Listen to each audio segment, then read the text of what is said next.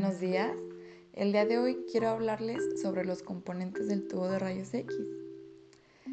Eh, para comenzar, eh, tiene una ampolla que es grande de cristal con un vacío en su interior. Esta se encuentra forrada y protegida por una carcasa de plomo. Esta carcasa presenta dos terminales de alta tensión. Cada una de ellas se encuentra en las extremidades también contiene una ventana de salida para los rayos X. Como dato interesante, les puedo mencionar que la carcasa tiene como amortiguador térmico un aceite. ¿Sabían eso?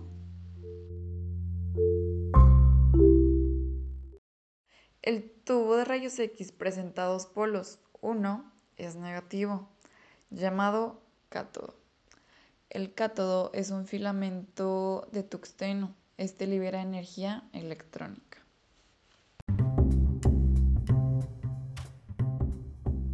El otro polo es llamado ánodo. Este es el polo positivo. Puede ser fijo o igual puede ser giratorio. El ánodo presenta un motor de inducción. Este motor permite girar al ánodo. Aparte, este mismo atrae los electrones y estos liberan la energía en forma de fotón. ¿Ustedes sabían que los fotones son conducidos por un cilindro de plomo? Bueno, son conducidos por ello y llevan una serie de filamentos que provocan un haz de rayos X. El haz contiene una alta energía que es absorbida por el sistema óseo y los tejidos. Les voy a hablar sobre la producción de los rayos X. Como les había mencionado antes, el motor que permite girar al ánodo, este, este comienza a girar a una gran velocidad. El cátodo se comienza a calentar. Su filamento realiza un disparo desde la consola de mando. Este produce una descarga de electrones a muy alta velocidad. Los electrones chocan con el blanco del tuxteno y como resultado podemos obtener un choque o frenado de los rayos X.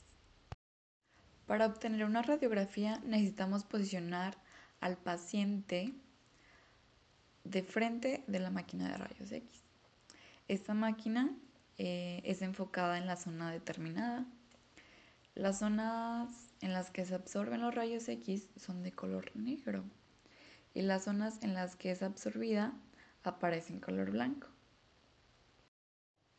Ahora les quiero hablar sobre el envejecimiento y fallas del tubo de rayos X. Esto se debe a que tienen un lapso de utilidad muy limitada. Esto es porque el material comienza a desgastarse y se va consumiendo de manera en que la utilidad va disminuyendo hasta ya no funcionar correctamente. Uno de sus fallas es el consumo de filamento. Ahora les quiero hablar sobre el envejecimiento y fallas del tubo de rayos X. Esto se debe a que tienen un lapso de utilidad muy limitada. Esto es porque el material comienza a desgastarse y se va consumiendo de manera en que la utilidad va disminuyendo hasta ya no funcionar correctamente. Uno de sus fallas es el consumo de filamento. Este está hecho de alambre enrollado en forma de espiral. Este mismo alambre es muy fuerte y resistente. Tiene como función mantener su forma cuando se somete a esfuerzos como vibraciones, golpes controlados, etc. También suele adelgazar el grosor en lugares muy calientes que evaporan al tuxteno. Entre más rápida sea la temperatura, crecen los granos del tuxteno y se crean melladuras. Si permiten corrientes de irrupción con un filamento frío, esto acelera el quemado debido al sobrecalentamiento. Se podría decir que un 10% de la masa del alambre es útil, pero se reduce a un 5 o 3% en el diámetro del alambre. Esto se puede concluir como que el filamento habría logrado el más del 98% de su vida útil. Otro de estos es el consumo acelerado del filamento. Los tubos de rayos X se afectan por las siguientes razones. Puede ser por la corriente del tubo, el voltaje, eh, el espacio entre el ánodo y el cátodo, los ángulos del objeto, el tamaño del punto focal. Les puedo decir que el filamento del tubo funciona más caliente cuando se demanda más corriente del tubo, del voltaje pero este funciona con un voltaje muy bajo. Otra de sus fallas y envejecimientos puede ser la fuga, las fugas lentas. Eh, les puedo mencionar que los sellos de vidrio y metal se juntan para ser soldados al principio. Comienzan a fatigarse y algunas comienzan a dejar entrar pequeñas cantidades de gas. Estas comienzan a desgastarse a causa de la evaporación de materiales y arcos de alto voltaje. Estas están producidas por presión del gas. Otro motivo por el cual su envejecimiento y fallas son los arcos. Esto se provoca por los altos niveles de gas, por la evaporación del metal, los aislantes quebrantados o raspados que producen las presiones de gas muy altos y la capacidad del aislante de alto voltaje.